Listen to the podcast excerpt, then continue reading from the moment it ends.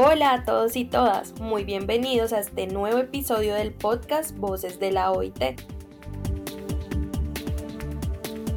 en el cual vamos a estar hablando sobre los desafíos que enfrentamos los jóvenes en el mundo del trabajo y cuál podría ser el papel de los empleos verdes para superar estas barreras. En Colombia, un país que está en una etapa de posconflicto y consolidación de la paz, han sido los jóvenes quienes a través de los empleos verdes están desarrollando ideas innovadoras para generar fuentes de ingreso que les permitan superar la falta de oportunidades laborales y educativas en sus territorios. Estos proyectos al tiempo contribuyen con la construcción de un tejido económico sostenible y cierran los ciclos de violencia en ciudades altamente afectadas por el conflicto armado.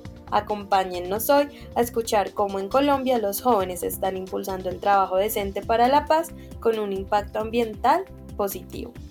Mi nombre es Ángela Herrera, tengo 28 años y soy punto focal de juventud para la oficina de la OIT en Colombia. Y hoy estoy encantada de presentarle a nuestros dos invitados especiales, un programa presentado por jóvenes y para jóvenes. Jordi Moreno tiene 22 años y vive en Quibdó, Chocó. Es fundador del colectivo de comunicaciones Territorios desde ángulos diferentes, el cual busca cambiar la narrativa que se tiene de los territorios con mayores índices de violencia urbana en Colombia. Tania tiene 26 años y lidera la iniciativa Reciclacho, un colectivo 100% de jóvenes que genera prácticas de reciclaje, transformación de residuos y educación ambiental en el departamento del Chocó. Tania, Jordi, bienvenidos. Me gustaría empezar por Tania y preguntarle, ¿qué entiendes tú cuando se habla de empleos verdes? Hola, muy buenas noches. Muchas gracias por haberme invitado a este espacio. Y cuando hablamos de emprendimiento verde, es aquel que se conjuga o, se entretiene y que que aporta sostenibilidad ambiental, ¿sí? Y que esa sostenibilidad ambiental es aportada desde diferentes espacios, desde diferentes empleos o desde diferentes sectores tradicionales, ya sea de manufactura, ya sea de construcción, pero también desde el sector alimentario, ¿sí? desde ese sector de transformación agroindustrial. Y que esos empleos verdes nos permiten, de cierta manera, y es que promueven la sostenibilidad, involucran todo el tema de, lo, de energías renovables, energías alternativas, pero que también son esos empleos que están en equilibrio desde el factor social, desde el factor ambiental, pero desde el factor económico también. Entonces, cuando hay sostenibilidad o hay equilibrio entre esos tres factores, hablamos de lo que son esos empleos verdes. Pero también eh, los empleos verdes son esos que le aportan a la construcción o al, alcance de la Agenda 2030 de los Objetivos de Desarrollo Sostenible. Eso, esos, de cierta manera, esos empleos que aportan a reducir los impactos ambientales y la huella de carbono. Gracias, Tania. Jordi, tú eres muy joven y este tema de los empleos verdes podríamos decir que también es algo nuevo, novedoso. ¿Tú ya habías escuchado hablar de empleos verdes? ¿Cuál es tu apreciación al respecto? Y claro que sí. Antemano, muchísimas gracias por invitarme a este espacio. Creo que los espacios donde las juventudes podemos charlar en torno a esos componentes que nos sirven a nosotros para el crecimiento personal, profesional y familiar y nuestro activismo social en los territorios es súper importante. Y algo muy bonito es que estoy rodeado de mujeres maravillosas. Creo que cada vez las mujeres están tomando el espacio que por el hecho de ser mujeres durante muchos años se le quitó y es súper grato compartir espacios con mujeres porque creo que son unas tesas, las mujeres de una u otra manera están hechas para liderar las banderas de transformación social y qué bonito ver que se vayan eh, fortaleciendo las brechas de desigualdad que hay en nuestro país. Entonces, Tania, Ángela, de verdad, muy feliz por estar aquí y respondiendo a tu pregunta, sí, es un tema bastante novedoso. En algún momento lo escuché por ahí en un, en un conversatorio, pero de una u otra manera, a rato, eh, como jóvenes, cuando escuchamos esa frasecita, nos gusta como ser, bueno, ¿de qué se trata? ¿Por qué qué es un empleo verde, a qué va apuntado. Y en ese orden de ideas me fui de, ocioso como a querer aprender más sobre saber qué era eso. y hoy por hoy pues tengo como un poco de conocimiento de qué son los empleos verdes, es esa forma de empleabilidad que le apuesta a esa transición, a ese proceso de renovación y abrirle la puerta a un componente tan importante o a un sector tan importante como lo es la sostenibilidad. Son empleos que se enfocan principalmente en ese proceso de, de promover y aumentar el énfasis del consumo de energías y materias primas, limitar las emisiones de gases a los efectos invernaderos y también minimizar los residuos y la contaminación. Son empleos que le permiten a, digamos, a las personas que son empleadas uno, seguir haciendo activismo, porque la mayoría de las personas que trabajan con empleos verdes son personas que han trabajado toda su vida en el proceso de de poder conservar la fauna y la flora, de poder conservar el ambiente, pero también son personas que no lo han trabajado, pero se enamoraron y por los efectos que hoy estamos viviendo del cambio climático y lo que está y lo que está pasando por digamos el descuido que en su momento como seres humanos, como sociedad le hicimos al, al tema de la fauna, al tema de la naturaleza, hoy por hoy estamos teniendo resultados bastante bastante complejos y eso hizo que muchas personas iniciaran a incentivar lo que sería el empleo verde entonces, eh, ese es el concepto, pues, que, que tengo el empleo verde. Eso es por lo, el, digamos, ese es el, la esencia como tal y la finalidad de los empleos verdes. Muchas gracias, Jordi. Tania, ¿cuál crees que es el papel de los jóvenes para apoyar esta transición ecológica de la que estamos hablando en nuestra vida cotidiana? Importantísima pregunta y es que a partir de estos retos que como jóvenes también nos hemos planteado a través de ese cambio climático también, es de, de, que los jóvenes tenemos que irnos adentrando, ¿sí? En aportar esas ideas que sean necesarias para el cumplimiento de los objetivos de desarrollo sostenible. Yo creo que es importantísimo que los jóvenes seamos esos generadores de conciencia ambiental, esos generadores y replicadores de la información, del conocimiento y, de entender que somos nosotros quienes transformamos y aportamos a que esas generaciones futuras también y las generaciones actuales, quienes estamos viviendo el, el flagelo de todo el calentamiento global, de todo el tema de, de generación de de esos gases de efecto invernadero. Entonces somos nosotros a través de esos activismos ambientales, a través de la defensa de nuestro territorio y de interiorizar ese territorio como nuestro y cuidarlo como si fuera nuestro propio cuerpo. Yo creo que es indispensable también que los jóvenes podamos aportarle al uso indiscriminado de esas materias primas, al uso de, de cada uno de esos, digamos, de esos eh, elementos de un solo uso y que solo nos sirven es para aumentar y generar ese, digamos, ese, ese calentamiento global, para aumentar las contaminaciones de las fuentes hídricas y cada uno de estos factores también nos llevan a entender de que somos nosotros como jóvenes quienes debemos de aportar y de construir ese paso hacia las energías alternativas, hacia estos emprendimientos verdes. Entonces, esa es nuestra tarea como jóvenes. Tania, me gustaría ampliar un poco sobre tu proyecto que no solo aporta los empleos verdes en Colombia, sino que también cierra los ciclos de violencia. ¿Podrías contarnos cómo los empleos verdes construyen paz en tu proyecto? Claro que sí, es que, bueno, a partir de, que, de, de, de todo este sistema de violencia, de todo este sistema también de, de calentamiento global, de contaminación, pues eh, Tania con un grupo de compañeros se dieron la pela y era de también cómo, cómo generar y alternar. Ahorita se está hablando de que debemos, debe haber un equilibrio entre lo ambiental y lo social también. Y es allá donde le apunta la iniciativa a generar esos ciclos de violencia.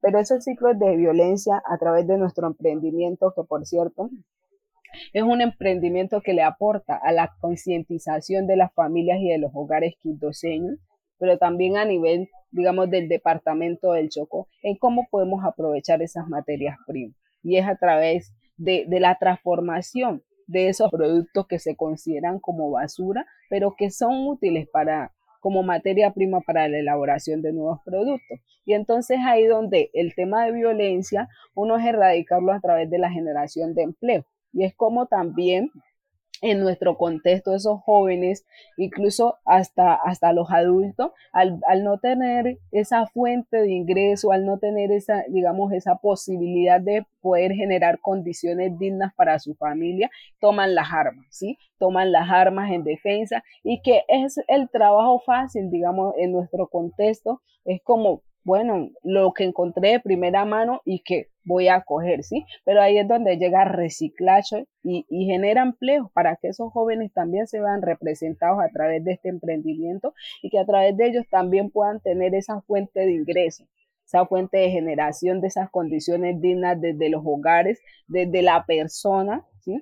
También es a través de el ocupamiento del tiempo libre, Sí, es que a veces por estar divagando y divagando y no encontrarse de cierta manera en el contexto o que el contexto no brinde esas condiciones eh, donde nos podamos ver representados, donde nos podamos desarrollar personal, profesionalmente, ¿sí? Es ahí donde también reciclaje lo que entra es aprovechar el tiempo libre con estos jóvenes a través de las capacitaciones, en todo el tema de reciclar, reducir, reutilizar, en cómo también esa materia prima y es que la consideramos basura puede ser útil para transformarla en nuevos productos. Y de cierta manera también es aportarle a, garantizar o, o a reducir esa brecha de desigualdad. Pero un tema importantísimo también es y que genera violencia en nuestro, de nuestros contextos y es como también nosotras como mujeres nos involucramos en estas actividades que, que, que se muestran ser de hombres, pero que nosotras como mujeres también podemos, también tenemos la capacidad de aportar, ¿sí? Entonces, ¿cómo desde ahí iniciamos a deconstruir ese tipo de violencias o ese tipo de, de, digamos, de relaciones hegemónicas que tenemos entre hombres y mujeres y es de sentir que la mujer es incapaz de algunas cosas y que por él simplemente de, de, mostrarle esa incapacidad también genera violencia. Genera violencia en los hogares, genera violencia en los barrios, en los contextos, en todo el círculo, en el entorno social. También desde ahí, pues reciclaje le ha venido apostando a, reducir o a, o a mitigar eso, esa, esa, digamos, esa generación de violencia a raíz del contexto en el que nos desarrollamos. Muy interesante también como iniciativas como la tuya cierran esas brechas de género. Jordi, desde muy joven decidiste fundar un colectivo de comunicación. ¿Por qué decidiste involucrarte en este proyecto? ¿Qué importancia tiene la comunicación cuando se trata de ecología y paz? Claro que sí. Eh, antemano, resaltar un poco el trabajo que viene haciendo Reciclacho. Hemos podido, eh, como coincidir en muchas de las acciones que ellos vienen haciendo, conozco el trabajo que vienen haciendo en el territorio y es bastante bonito. Eh, todo lo que puedo dar fe de todo lo que Tania aseguró, aunque somos de colectivos bastante distintos, de proyectos bastante distintos, ahí entra territorios desde ángulos diferentes. Territorios desde ángulos diferentes es un colectivo que nace con el propósito de poder contar los territorios de manera distinta y tú preguntas por qué la comunicación y cómo se relaciona. Yo vengo haciendo activismo juvenil desde el 2015 y muchas de las personas que estaban conmigo en su momento llegaron a pensar o a creer que yo estaba estudiando derecho, que yo estaba de una u otra manera formándome en la materia de la defensa de los derechos digamos, de los derechos humanos, pero no, a mí me movía la comunicación. Y yo me preguntaba, hey, ¿cómo hago para que mi activismo, todo ese liderazgo que venimos ejerciendo desde el territorio, lo podamos visibilizar y mostrarle al mundo lo que se está tejiendo en los territorios? ¿Y por qué territorio? Para mí la palabra territorio es bastante fundamental porque a mí la palabra territorio hace énfasis a esos territorios del Pacífico colombiano principalmente, donde esté esa fauna, donde esté esa flora, tanto así que los colores corporativos de territorios de ángulos diferentes son los, es una gama de verdes maravillosa, porque nosotros creemos en el poder de la transformación que tienen estos espacios de ecología, que tienen los espacios donde la naturaleza, donde la fauna, donde el ecosistema se puede centrar y, se y puede ser mecanismo para la transformación social pero ¿cómo hacemos nosotros para que desde las comunicaciones se pueda hablar de ecología y se pueda hablar de paz? Nosotros desde, desde territorios, desde ángulos diferentes, lo que buscamos es de una u otra manera visibilizar esos territorios que hoy por hoy son hermosos, son divinos, donde tenemos aguas cristalinas, donde tenemos nosotros de una u otra manera eh, paisajes maravillosos, tenemos una fauna maravillosa, tenemos frutos autóctonos del territorio importantes, pero con ese impacto de decir, hey, eso porque es tan lindo, porque es tan bonito, en qué territorio está, pero buscamos que de una u otra manera esa sensación que generen las imágenes, los videos, las tomas de apoyo, los drones, las entrevistas, se genera esa conciencia de que si no los cuidamos de aquí a 5, a 10 años, a 20 años, eso ya no va a existir. Y si eso ya no va a existir, eso va a abrirle brecha a la violencia. Y la presencia de la violencia quita esa posibilidad de paz en los territorios. Vemos la manera tan sinérgica que nosotros podemos hacer desde las comunicaciones y el impacto visual que podemos crear en las personas a la hora de mostrarles cómo, por decirlo así, hace 10 años cómo estábamos de fauna y de flora o cómo estaba este ecosistema, digamos, mm, ejemplo, cómo estaba el río antes que la minería ilegal de una u otra manera estuviera tan vigente en el territorio y la contaminara. Y cómo está hoy día. Y eso lo podemos hacer por medio de la comunicación. La comunicación se utiliza como mecanismo de congelar momentos y que va a recopilar lo que en otrora estuvo de una manera positiva y lo que por el desconocimiento y el trabajo eh, que nosotros, el trabajo que nosotros o el descuido que nosotros como seres humanos le venimos haciendo, hoy por hoy lo tiene bastante bastante desgastado. Entonces, digamos, ese es nuestro papel como colectivo de, como, como colectivo de comunicaciones, territorios desde ángulos diferentes. Eso es nuestro propósito y tenemos un componente que es principalmente promover, digamos, ese cuidado de nuestra fauna y de nuestra flora y así poder seguir contribuyendo al proceso de paz, a los procesos de paz en nuestros territorios. Jordi, siguiendo contigo, me gustaría que le dejes un mensaje a los otros jóvenes que quieren emprender con impacto social y ambiental positivo para la sociedad.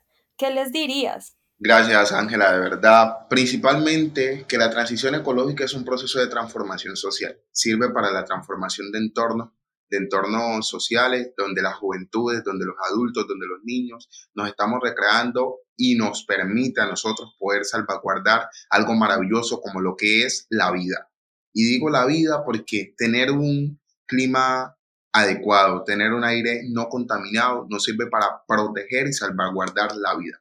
Mensaje importante a las juventudes en esta, que hoy es nuestra semana de la juventud, nuestro mes de la juventud, a seguir creyendo en sus sueños Pelados, no crean que todo está perdido. Venimos de cambios importantes en Colombia, venimos de cambios importantes en el departamento del Chocó y seguir con nuestro proyecto de vida, seguir con nuestro sueño es fundamental, fundamental seguir con esto. Recuerden que son buenos tiempos para los soñadores. Muchas gracias y sigamos haciendo juventud. Estamos de acuerdo contigo, Jordi, sobre esa potencia transformadora que tenemos los jóvenes colombianos. Tania, pero para transformar ese mundo requerimos nuevas capacidades para esos trabajos que surjan y adaptarnos a los que ya existen. Sin mano de obra debidamente preparada, la transición verde, por ejemplo, será imposible.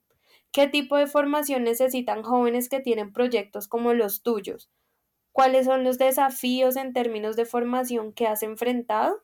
Eh, importantísimo. Y, y, es que esta, esta pregunta es digamos que maravillosa porque claro, si, si no estamos, si no tenemos esas capacidades para el emprendimiento verde, pues claro que no, no avanzamos y no fortalecemos y de cierta manera no transformamos y no aportamos a la creación de empresas realmente, pero empresas que aporten a los emprendimientos verdes o que conlleven a, mantener esa sostenibilidad en el tiempo.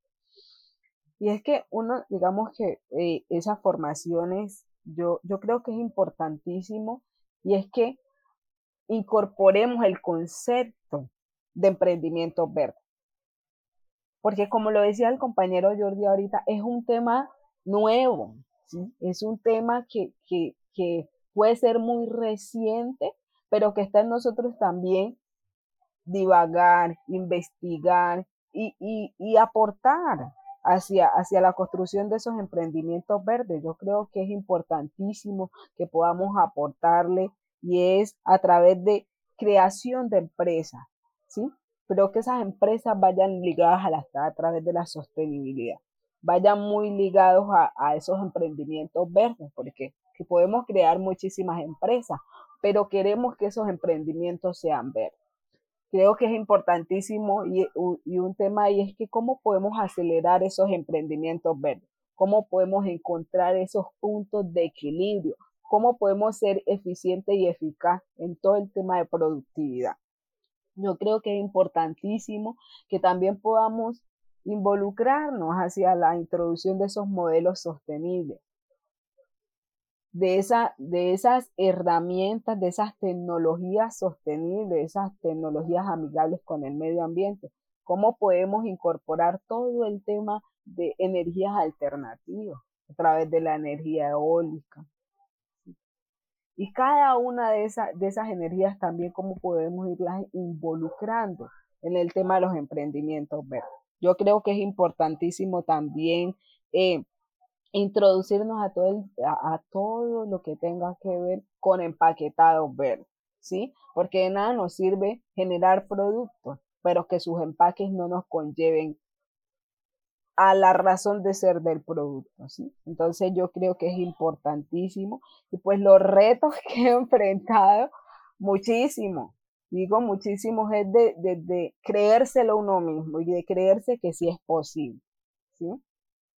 De cómo también podemos involucrar desde nuestra persona, pero también desde la empresa y desde cada uno de esos que nos acompaña, desde todo el personal o el recurso humano para que puedan involucrar en temas de reciclar, pero también de reducir y de poder reutilizar esos productos, esos subproductos. Y que esto también nos lleve a todo ese impulso de la economía circular. Yo creo que es importantísimo porque nuestros recursos naturales lo necesitan. Si necesitan que podamos utilizar esa energía solar, esa biomasa, la energía eólica, ¿sí? Y, y, es importantísimo el tema de la reducción de los residuos porque en nuestro contexto, si nos podemos ver, nosotros tenemos por lo menos el río Atrato ir a visitar el río Atrato maravilloso, pero que la contaminación no nos permite allegarnos o hacer, digamos, pie en, en poder disfrutar libremente del, del paisaje que nos muestra un atardecer, pero también de que sea un atardecer en el que respiremos aire limpio, ¿sí? Estemos en un entorno limpio, ¿sí? Pero vamos al río Atrato y es, digamos, la cantidad de residuos que pueden eh, acortar la vida también, acortar la vida eh, acuática, pero también acortar nuestras vidas. ¿sí? Yo creo que es importantísimo que los jóvenes nos podamos esforzar, de que pensemos que es posible y de, que se y, y de sentir que se vale soñar, se vale soñar para construir y transformar. Pues muchísimas gracias Jordi y Tania por sus contribuciones a este podcast juvenil sobre cómo afrontar los retos a los que nos enfrentamos los jóvenes en el mundo del trabajo desde los empleos verdes. Definitivamente la voz de los jóvenes y la creatividad es fundamental para generar un mundo en paz con trabajo decente y justicia social. Por ahora nos despedimos no sin antes invitarlos a seguir escuchando los próximos episodios de Las Voces de la OIT. Muchas gracias.